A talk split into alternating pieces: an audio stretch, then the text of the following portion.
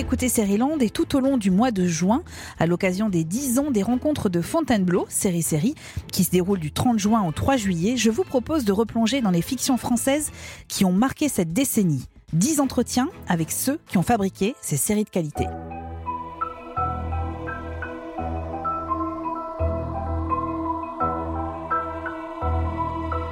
Cette histoire a duré 15 ans. Pendant 15 ans, la capitaine Lorberto, les lieutenants Gilles Escoffier et Luc Fromentin, le commissaire Vincent Brémond, le juge François Roban, les avocats Pierre Clément et Joséphine Carlson nous ont trimballés entre filature, arrestation et audition.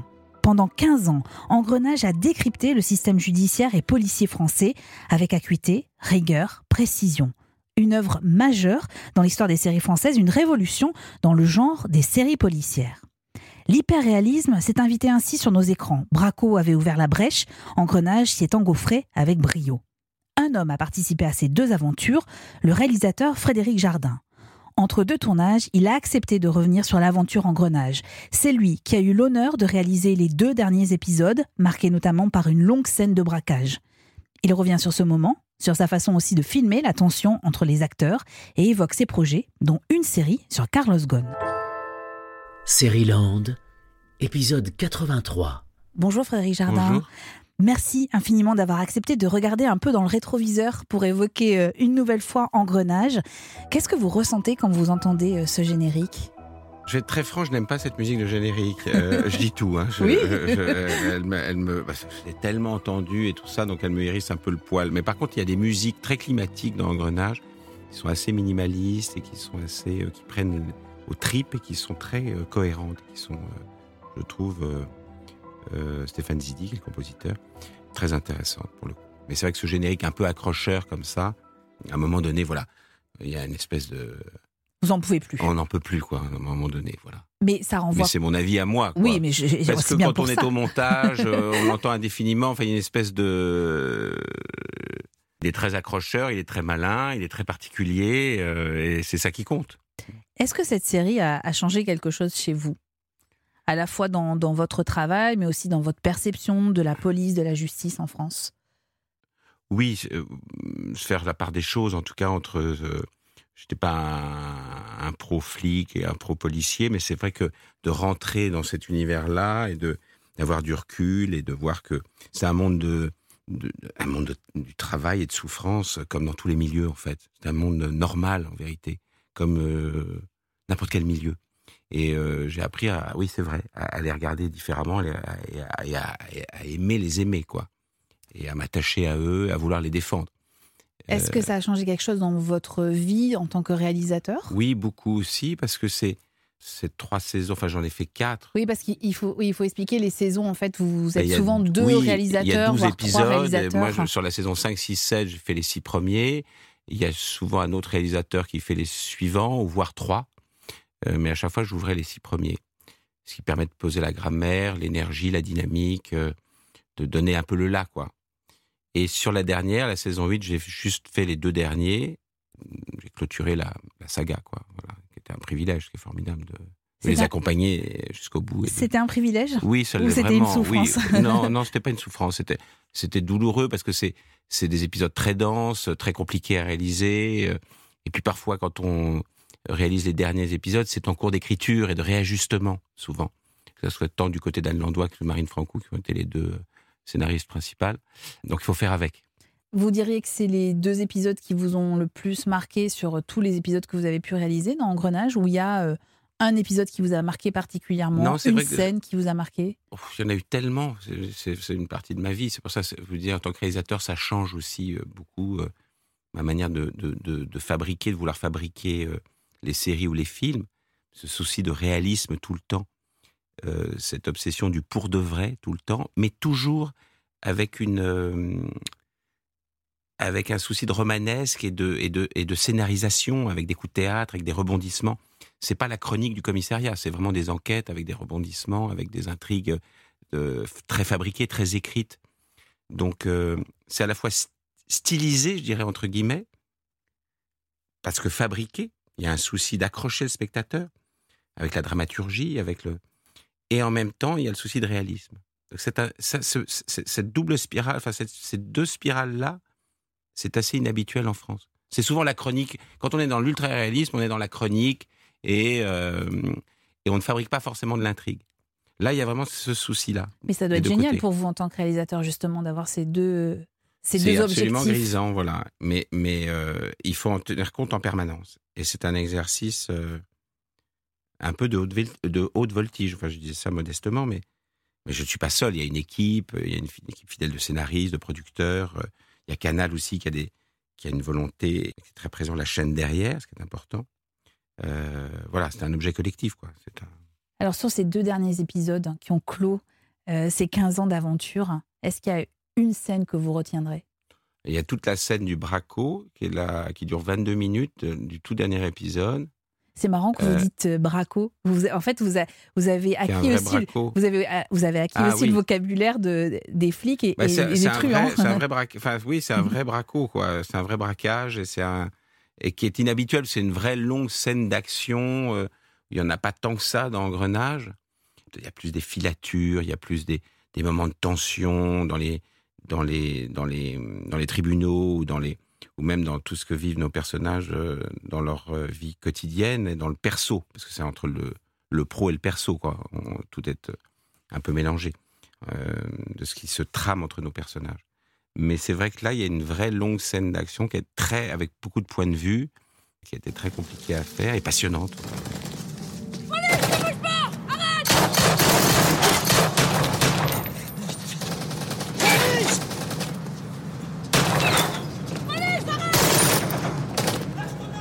Combien de jours de tournage pour cette scène? Cinq jours. je me Cinq jours de tournage. Cinq jours et les épisodes, on les fait par épisode. Ces épisodes, c'est des 52 minutes, mais souvent ils font une heure, une heure cinq, ça peut arriver. On a 11 jours et demi de tournage. ce qui, euh, re- ce qui est un tournage assez court finalement. C'est très court. Parce qu'en moyenne, quand euh, Parce qu'il y a vous, beaucoup de décors, beaucoup Ouais. de personnages, beaucoup de situations à traiter. vous, vous parliez de la tension. Euh, Est-ce que pour un réalisateur, c'est extrêmement compliqué à filmer la tension? Il faut aller la chercher.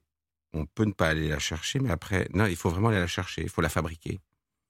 Ça, c'est très compliqué à, à expliquer comment on fait ça. Et c'est ce que j'allais vous demander. Parce que c'est une petite Ouais, cuisine euh, à moi.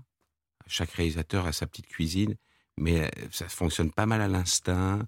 Ça se prépare en amont parce qu'on fait aussi des répétitions, il y a des lectures avec les acteurs. euh.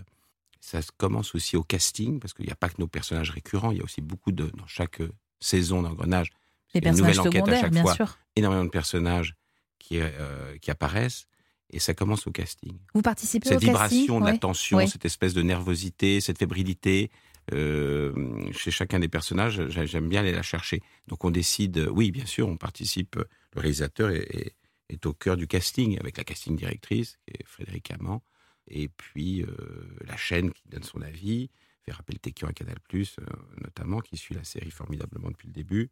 Les scénaristes, comme Anne Landois et Marine Francou, oui, c'est- ce sont des grandes discussions souvent, euh, pour savoir qui on va prendre. Mais on est souvent, on tombe souvent euh, au bout du Vous êtes compte. plutôt d'accord, oui, oui. il n'y a jamais de, Ouais. de, de, de, de querelles démentes et de, on est tous, on est toujours assez alignés au bout d'un moment quand même. Vos rapports avec elle dépassent-ils le cadre professionnel? Avec tous mes collègues, les rapports dépassent le cadre professionnel. Monsieur Escoffier, je... je vous rappelle que vous êtes ici pour des faits de chantage et d'extorsion de fonds. Vous encourez, pour les faits qui vous sont reprochés, une peine de 7 ans d'emprisonnement. Vous persistez à vouloir assumer tout seul la responsabilité de cette affaire? Vous nous le racontiez, vous avez euh, souvent ouvert les saisons en réalisant les six premiers Ouais. épisodes, donc sauf sur le, ce dernier chapitre, Le vous avez fait plus, les deux ouais. derniers. Est-ce que Mm. c'était plus compliqué d'ailleurs de prendre la main sur ces deux derniers?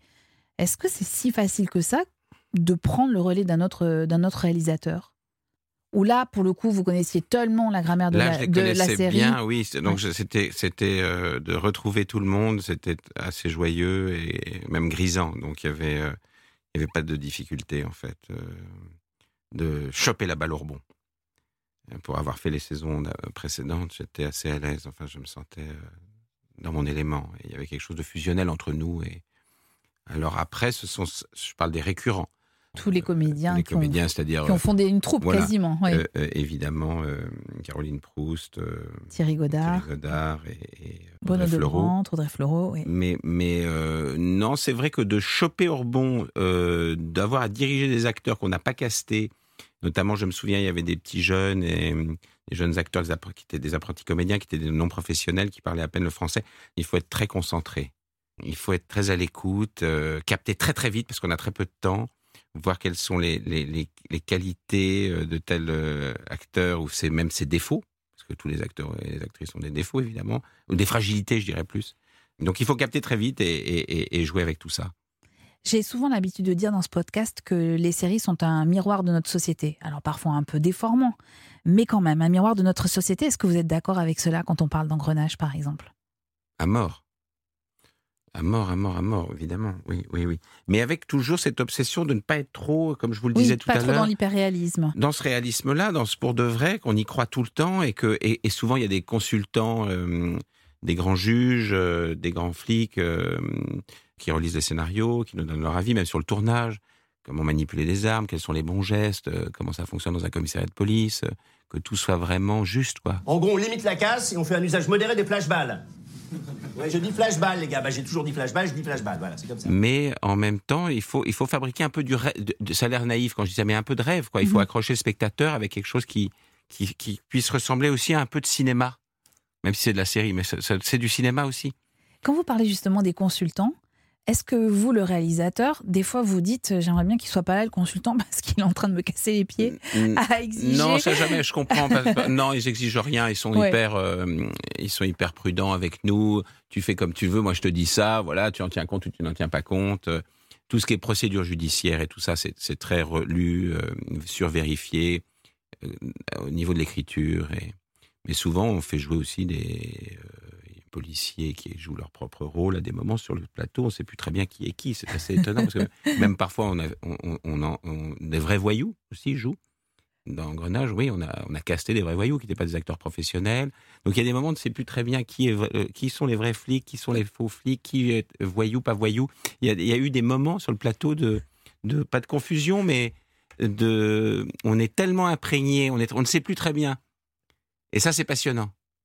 C'est là où il se passe vraiment des choses. Oui, parce que là, vous dites, euh, on est ben, tous on dans le même bateau. parfois le plateau de cette façon-là. Ouais. Qu'est-ce qui vous plaît autant dans les séries policières? Vous qui avez réalisé une partie de Braco, une partie d'Engrenage?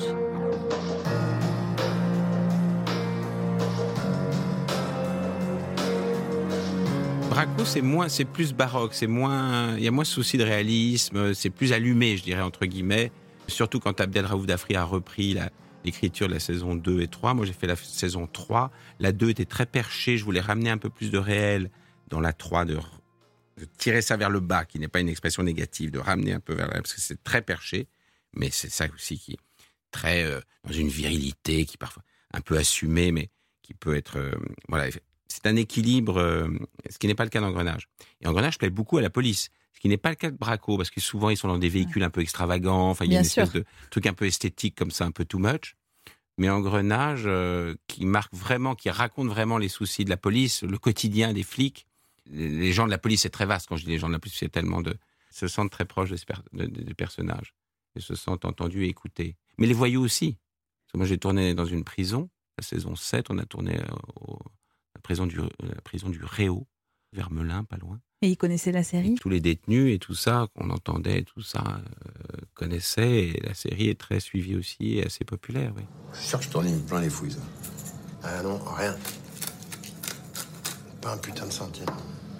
J'ai juste secoué un peu un mec. Toi, tu, tu chopes le salopard, car tu as buté ton taulier et tes collègues, ils te foutent au placard. IGPN, c'est pas vraiment mes collègues. Hein. ça va, c'est des keufs. Toi, tu te bats pour eux et, te lâchent. C'est moche. Tu vois, on est peut-être des voyous, mais bon, ça les coups, toi. Hmm. Moi, j'ai des gars dehors.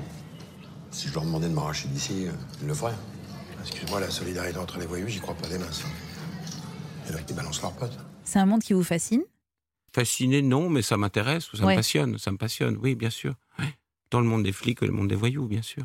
Alors, Engrenage, ça a été quelques années de votre vie. Ouais. Vous avez travaillé aussi pour le cinéma, vous travaillez encore pour les séries aujourd'hui. Vous venez de, clore le tournage d'une série pour Arte, une mini-série pour Arte. Oui, qui s'appelle Alger Confidentiel, qui est plus de l'espionnage.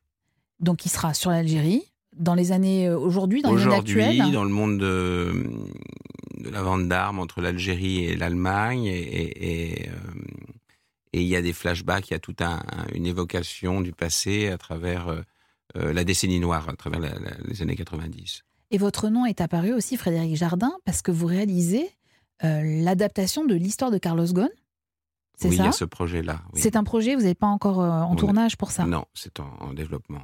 Mais vous nous confirmez que vous avez bien dit oui à ce projet. Oui, absolument. Et Est-ce que, C'est un quand, projet compliqué, poli- très politique. Et... est-ce que vous faites partie de ces gens, quand vous voyez euh, la fuite de Carlos Ghosn du Japon jusqu'au Liban, vous dites mais c'est un formidable sujet Oui, Pour une série ou pour un film? un- Oui, c'est un film d'évasion. Ouais. C'est un film de prison, parce qu'il a, il a vécu en prison quelques, enfin, je sais plus combien, oui, un- ouais, pas mal de sûr, mois au ouais. Japon, dans des conditions assez dures, et, et, et, et s'ensuit une évasion. Donc, film de prison, film d'évasion.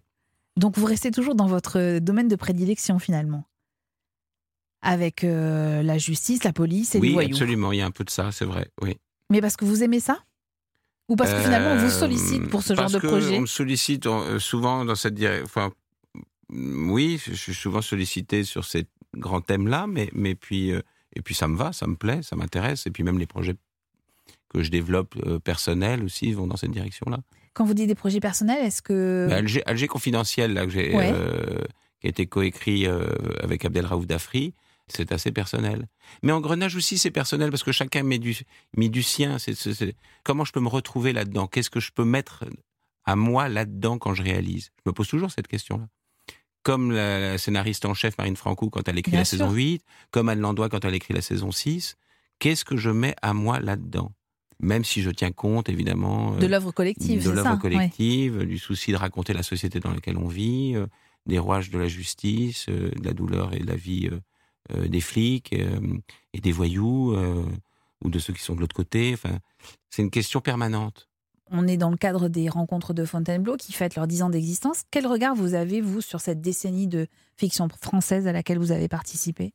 Est-ce que vous trouvez que ça a beaucoup changé? Oui, ça a beaucoup changé. Oui, il y a beaucoup plus d'audace et de. Après, vous citez plein d'exemples là tout de suite. J'ai tellement la tête dans le guidon entre le tournage que je suis sur lequel je suis là à Prague et puis euh, et comme on est concentré sur Engrenage et que. Mais euh, ça a évidemment beaucoup changé et, que- et l'audace et la créativité sont. Je dis une banalité, mais c'est pourtant vrai. Mais c'est plus du côté des séries que ça se passe aujourd'hui. Euh, Mais- qu'il y a moins de peur, il y a moins de crainte de la part des diffuseurs et des chaînes d'aborder euh, tous les sujets. Alors la question la plus difficile, elle arrive maintenant, Frédéric Jardin. Si vous deviez me donner une série française qui vous a marqué ces dernières années, ce serait laquelle? Qu'il ne soit pas Engrenage, Qui évidemment. soit pas engrenage. Ah, j'ai du mal. Je vais avoir du mal.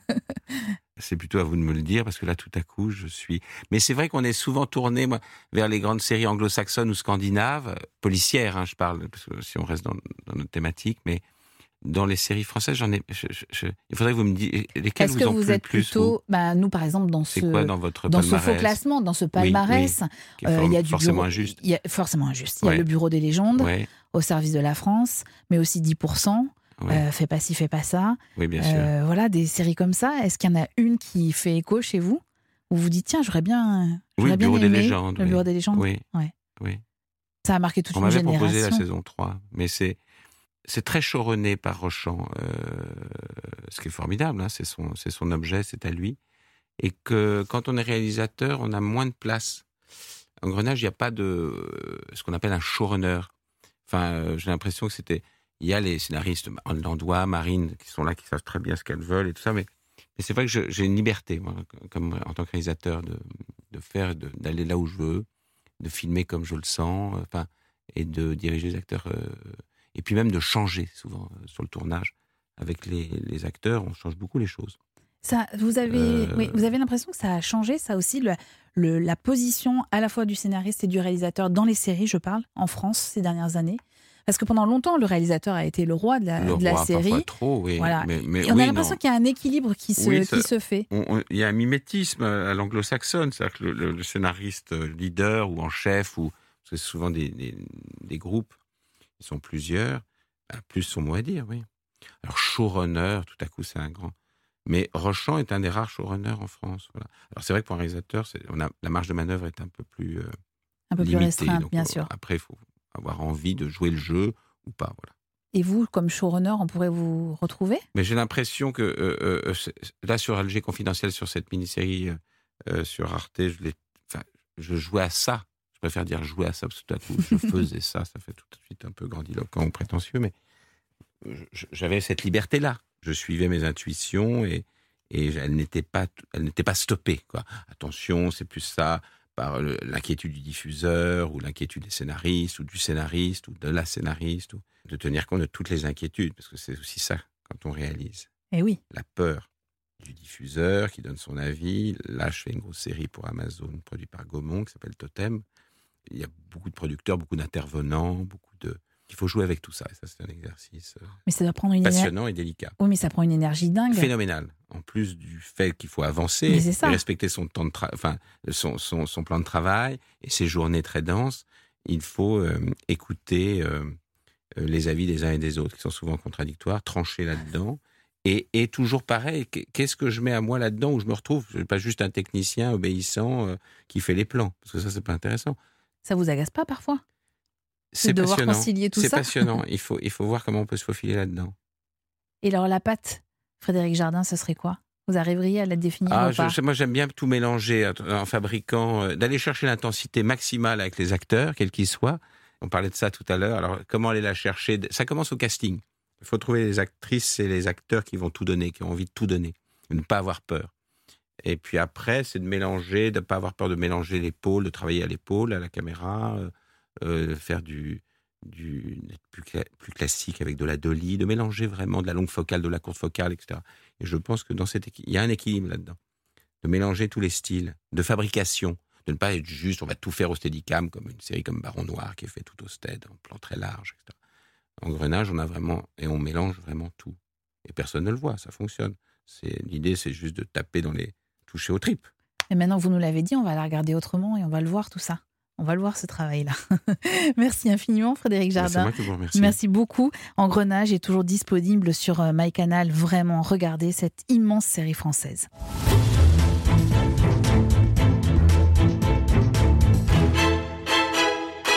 Du mois de juin, Land se met à l'heure de Série Série, les rencontres de Fontainebleau qui fêtent leurs 10 ans d'existence. Du 30 juin au 3 juillet sont prévues des projections, des masterclass et des rencontres avec celles et ceux qui font les séries. Toutes les informations sont disponibles sur le site sériesérie.fr. Quant à nous, on se retrouve dans un prochain épisode de Land pour un nouvel entretien autour d'une série française qui a marqué cette décennie. Land est un podcast d'Europe 1 Studio, produit par Timothée Magot, réalisé par Christophe Pierrot, préparé en coulisses par Magali Buteau, Clémence Olivier et Salomé Journeau.